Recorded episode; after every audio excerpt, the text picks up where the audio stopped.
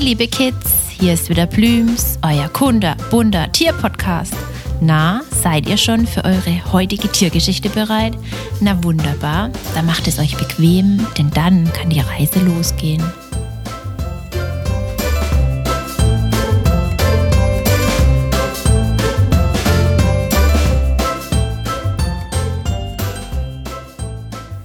Lasst uns heute mit Plüms wieder mal in die Lüfte starten. Und das mit einem weiteren gefiederten Gartenbewohner, dem Rotkehlchen. Wer schon einmal im Garten etwas umgegraben hat oder das Beet neu gemacht hat, hat bestimmt gleich Besuch von unserem Rotkehlchen bekommen. Doch, warum sind die gefiederten Freunde gleich vor Ort? Ganz einfach. Wenn ihr ein Beet umgrabt, lockert ihr die Erde auf und wühlt Insekten, Würmer und Co. an die Oberfläche.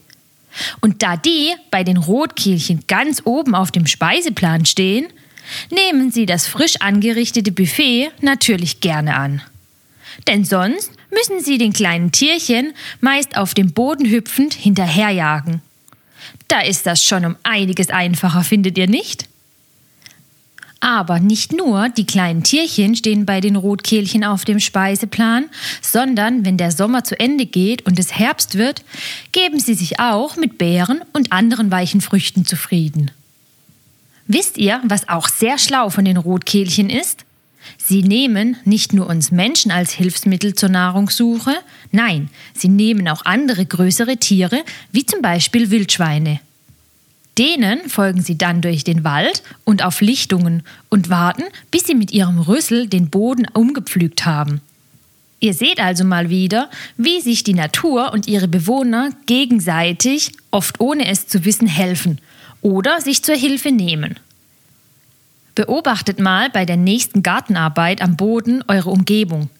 Vielleicht könnt ihr die Rotkehlchen entdecken denn für ein Wildtier sind sie sehr mutig und neugierig und trauen sich schnell in die Nähe des ungepflügten Beets. Spätestens, wenn ihr ein paar Meter weggeht und es aus der Entfernung beobachtet. Und wenn ihr eure Vögel im Garten füttert, müsst ihr bestimmt nicht lange auf ein Rotkehlchen warten. Doch, wie könnt ihr sie erkennen? Überlegt mal. Der Name könnte euch weiterhelfen. Die kleinen Freunde haben eigentlich ein braunes Gefieder, wobei der Bauch etwas heller und gräulicher erscheint. Doch was den Rotkehlchen ihren Namen verdanken, ist die Farbe des Gefieders an ihrer Halsunterseite, also der Kehle und der Brust. Die Federn sind nämlich orange gefärbt. Beim guten Willen vielleicht auch mit einem kleinen Schuss rot, aber eher orange. Klar, eigentlich könnten wir ja jetzt sagen, aber dann müssten sie ja Orangekehlchen heißen und nicht Rotkehlchen. Aber da sind wir jetzt mal nicht ganz so genau. Die Rotkehlchen-Männer kann man optisch nicht von den Damen unterscheiden, aber dafür den Nachwuchs von den Erwachsenen. Die jungen Rotkehlchen sehen wie ihre Eltern aus, nur dass ihre Brust noch nicht orange ist, sondern noch braun geschuppt. Die orangene Brust bekommen sie erst später, wenn sie auch erwachsen sind. Sie werden dann ungefähr 12 bis 14 Zentimeter groß, haben ein Gewicht von um die 20 Gramm und werden so fünf Jahre alt. Rotkehlchen fühlen sich eigentlich überall zu Hause.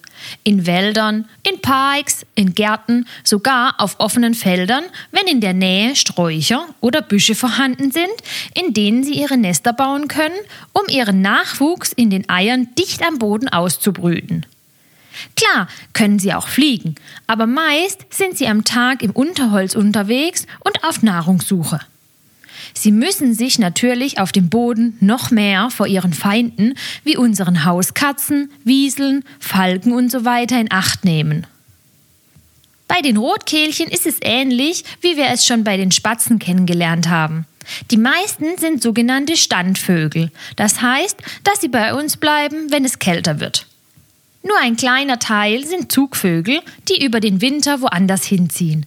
Aber auch keine für Langstrecken, nur Kurzstrecken. Meist machen sie es sich in unseren Nachbarländern, in denen es wärmer ist, gemütlich. Auch die Rotkehlchen gehören zu unseren heimischen Singvögeln. Doch unter den Singvögeln sind sie etwas Besonderes. Rotkehlchen gehören zu den wenigen Arten, bei denen nicht, wie bei den meisten Singvögeln, nur die Herren singen. Hier trillern auch fröhlich die Weibchen. Zwar etwas leiser und kürzer, aber sie singen. Und nicht nur das, die Rotkehlchen sind die absoluten Frühaufsteher unter den Singvögeln. Sie hört man meist als allererstes und dann oft schon vor Sonnenaufgang. Das gleiche gilt auch abends vor dem Schlafengehen. Während die anderen schon ruhig in ihren Schlafplätzen sind, hört man die Rotkehlchen hoch oben auf den Baumspitzen noch ein Abendlied singen, auf das alle besser schlafen können. Unterm Jahr sind die Rotkehlchen meist alleine unterwegs und suchen sich nur für den Nachwuchs eine Partnerin. Und für diese Zeit wird sich dann erstmal richtig frisch gemacht. Ja, ihr habt richtig gehört.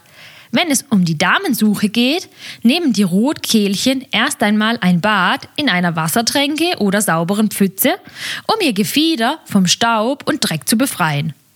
Auch außerhalb der Brautschau sind sie sehr wasserliebend, aber dort nochmal verstärkt.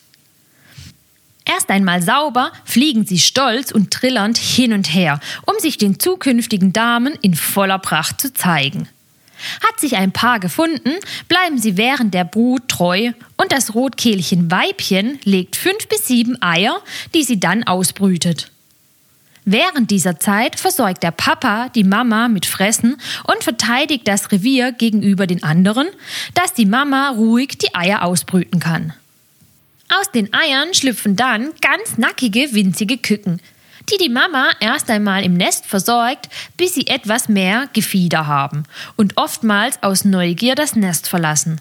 Doch keine Angst, obwohl sie noch nicht fliegen können, folgt die Mama den Rufen der Kleinen und versorgt sie draußen mit allem Notwendigen, bis sie selbst das Fliegen und die Futtersuche gelernt haben.